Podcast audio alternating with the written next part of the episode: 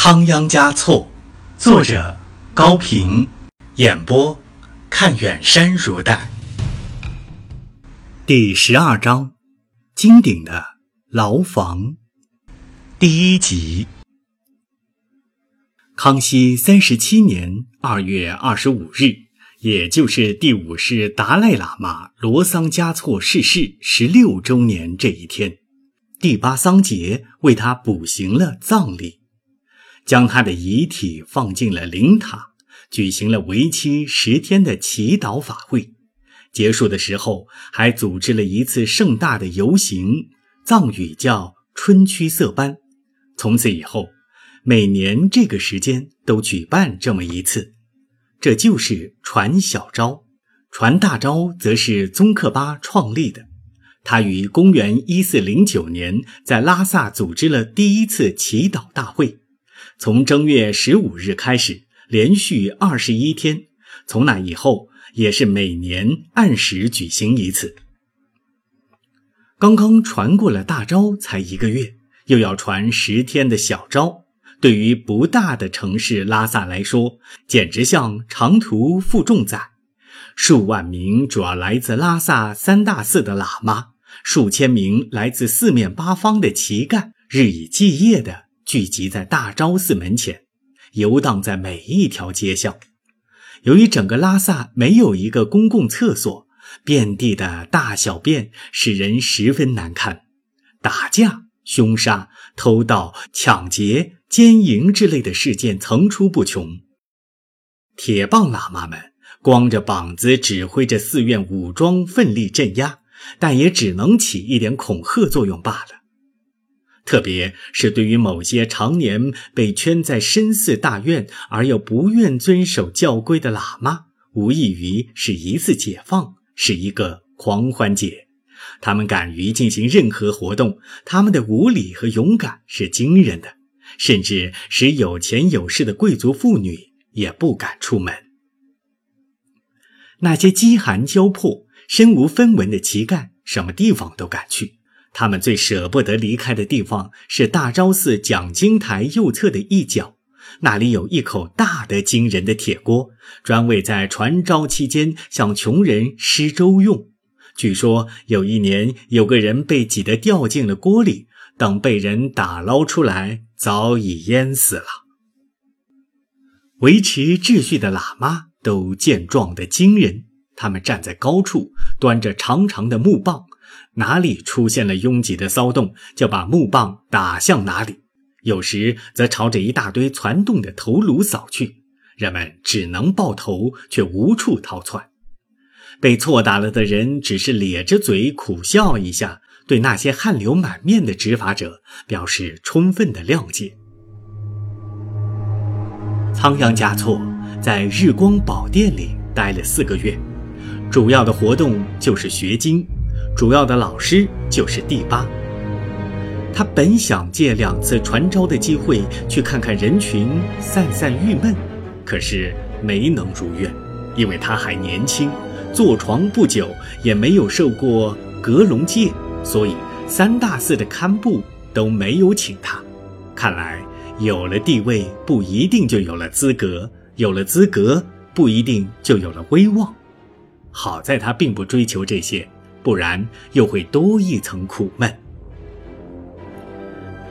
他经常久久地站在南墙的落地窗前，望着下面缩小了若干倍的房屋和行人，心中有一种说不出的孤独。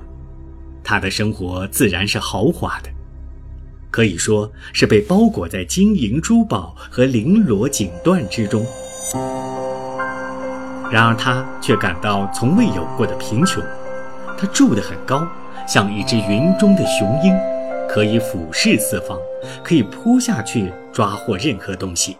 然而他却什么也抓不到，一种无形的厚厚的冰云挡住了他下落的翅膀。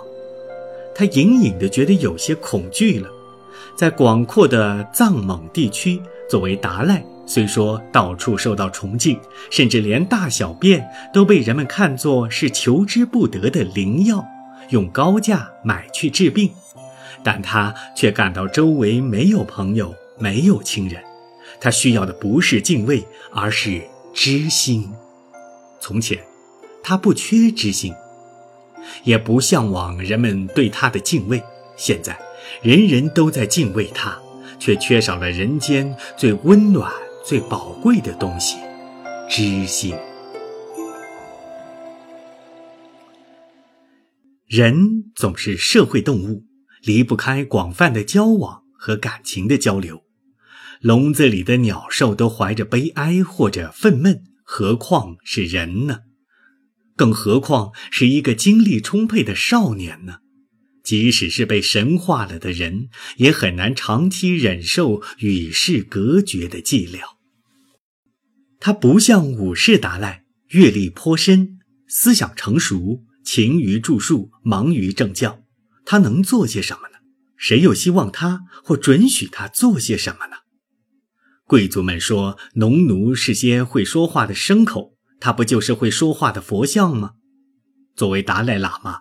本来一经坐床便意味着主持政教，他也不是没有想过在政教方面学着做点事情。一来可以生活的有意义些，二来可以多和人们接触，排除心情的孤独。但是第八桑杰嘉措在他坐床后的头一个月内，就以师长的身份同他进行了一次谈话。谈话的时间虽然很短，却无疑是要决定他一生的行动。对于这次重要谈话的内容，他既无反驳的愿望，更无怀疑的理由。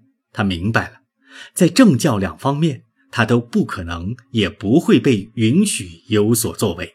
他只有牢牢地记住这次谈话，并且表示愿意照此去做。在布达拉宫这只大船上，他只是一个高贵的乘客，而不是舵手。因为第八的话说的再清楚不过了。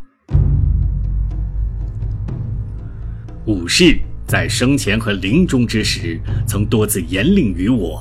他说：“桑杰嘉措是我最信任的，你必须居于摄政的王位，以执掌权柄，而且不能像以前的第八那样只掌管政权，你还要掌管佛法和人间事务。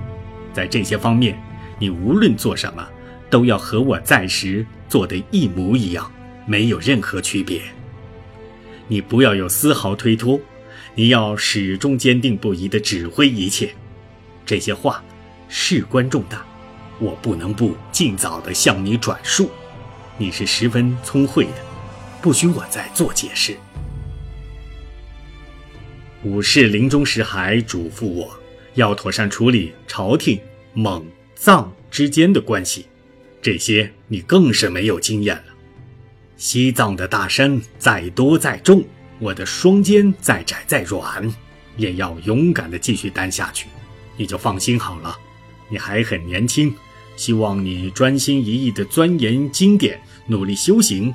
将来，将来再说吧。仓央嘉措无法预料将来会怎么样，反正大事由第八来掌管，小事由下边人去干。倒也落得清闲。